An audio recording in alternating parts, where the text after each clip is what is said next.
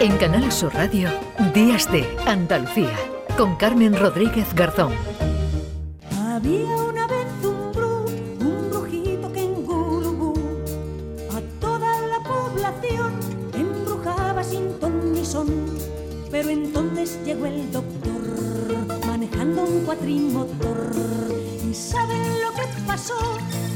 ¿Y saben lo que pasó?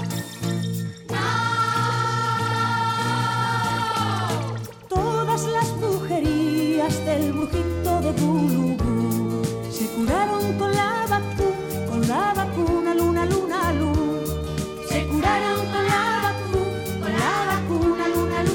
9 y 29 minutos, más temas relacionados con la salud porque científicos de la Universidad de Málaga han elaborado mapas que predicen el riesgo de contraer la fiebre del Nilo Occidental. Ya saben que los mosquitos son los transmisores de este virus. Vamos a hablar de ello porque además en las últimas horas Salud, la Consejería de Salud ha llamado a la precaución ante un aumento de mosquitos del virus del Nilo en Sevilla y en Cádiz tras las eh, lluvias. Saludamos eh, ya a esta hora aquí en Días de Andalucía en Canal Sur Radio a José María García, que es investigador principal de ese estudio de la fiebre del Nilo Occidental. José María García, ¿qué tal? Muy buenos días.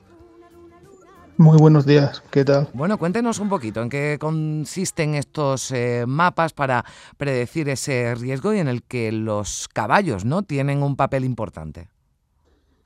Así es, son mapas que hemos elaborado a partir de, lo- de casos, tanto de casos en persona como de casos que se han dado en España y Portugal en caballo, y hemos eh, detectado cuáles son las zonas más favorables para que se produzcan esa- esas infecciones, Mm. tanto en personas como, como en caballos. Claro, ¿cuáles son las zonas más favorables que tienen esas zonas, ¿no? que las hacen, digamos, más, más sensibles o están más expuestas a que circule ese, ese virus del Nilo?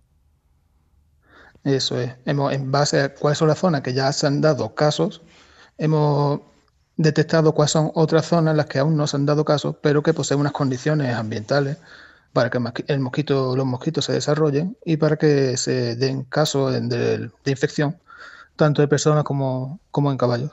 Ujú. ¿E- ¿En qué situación estamos este año? Porque hay que recordar ¿no? que en 2004 creo que fue cuando se detectó ¿no? el primer caso de virus del, del Nilo, de fiebre del Nilo occidental en nuestro, en nuestro país y cada año, bueno, con mayor o menor incidencia, pero hemos ido conociendo eh, casos que se van dando en algunas zonas más que en otras. En este 2023, ¿cómo podríamos calificar la, la situación? Pues sí, de 2004, se, en 2004 fue cuando se dio el, el primer caso en persona. Después ha habido cierta variación. En 2010 se dio un gran brote que, que afectó tanto a caballo como fundamentalmente a personas. Y ha ido vari- variando de año a año. En 2011, 12, en 2020 fue cuando se produjo el mayor brote eh, que afectó a personas, con ocho fallecidos. Ujú. Y eh, desde entonces ha habido igualmente variaciones, pero este año 2023 eh, también se están produciendo desgraciadamente muertes y no está afectando tan fuerte como se dio en el año 2020. Ujú. Eh, entiendo que, bueno, eh, eh, elaborando este mapa de riesgo, las administraciones pueden actuar más eh, fácilmente tomando ¿no? medidas de, de control, como se está haciendo, por ejemplo, desde la Consejería de Salud, ¿no? Desde donde se van pues analizando muestras en distintos puntos de, de Andalucía para tener más controlado ¿no? la, la transmisión. Exactamente, ese, el objetivo último de- del trabajo es exactamente ese, eh, poner de manifiesto cuáles son las zonas que son más probables que se produzcan casos e incluso zonas en las que aún no se han producido ningún tipo de manifestación de la enfermedad, ningún tipo de, de infección. Con estos mapas lo que queremos es destacar cuáles son esas zonas y también indicar que los caballos, eh, dado sus condiciones de vida, dado su fisiología, están muy expuestos a esas picaduras de mosquitos. Entonces, eh, los caballos pueden ser unos buenos indicadores de que eh, se produzcan casos eh, hacia las personas. Si en una zona se, eh, dan casos en caballos, pero no en personas, es muy probable que si no en, ese, en este mismo año, sino el año siguiente o posiblemente dentro de dos años, esa zona que aún no ha experimentado casos en personas, pues pueda, se pueda dar infecciones en poblaciones humanas.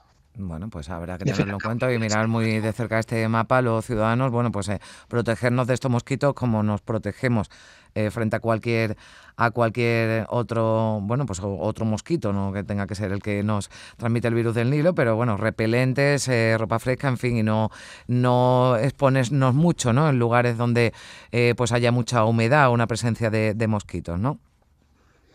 Exactamente. Al ser transmitido por mosquitos, lo que hay que prestar eh, especial atención es a, prevenir esa picadura de mosquitos con ropa larga, ancha, exactamente. Bueno, pues eh, ahí está ese mapa de riesgo que han elaborado científicos de la Universidad de, Málaga. El investigador principal de este estudio, José María García, le agradezco mucho que nos haya atendido aquí en Canal Sur Radio. Un saludo y buen día. Venga, un saludo. Gracias, Chede. Buen día. No me moleste mosquito no me moleste mosquito, no me moleste mosquito.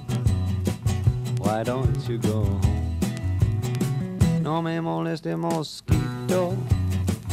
Let me eat my burrito. No me moleste mosquito. Why don't you go home?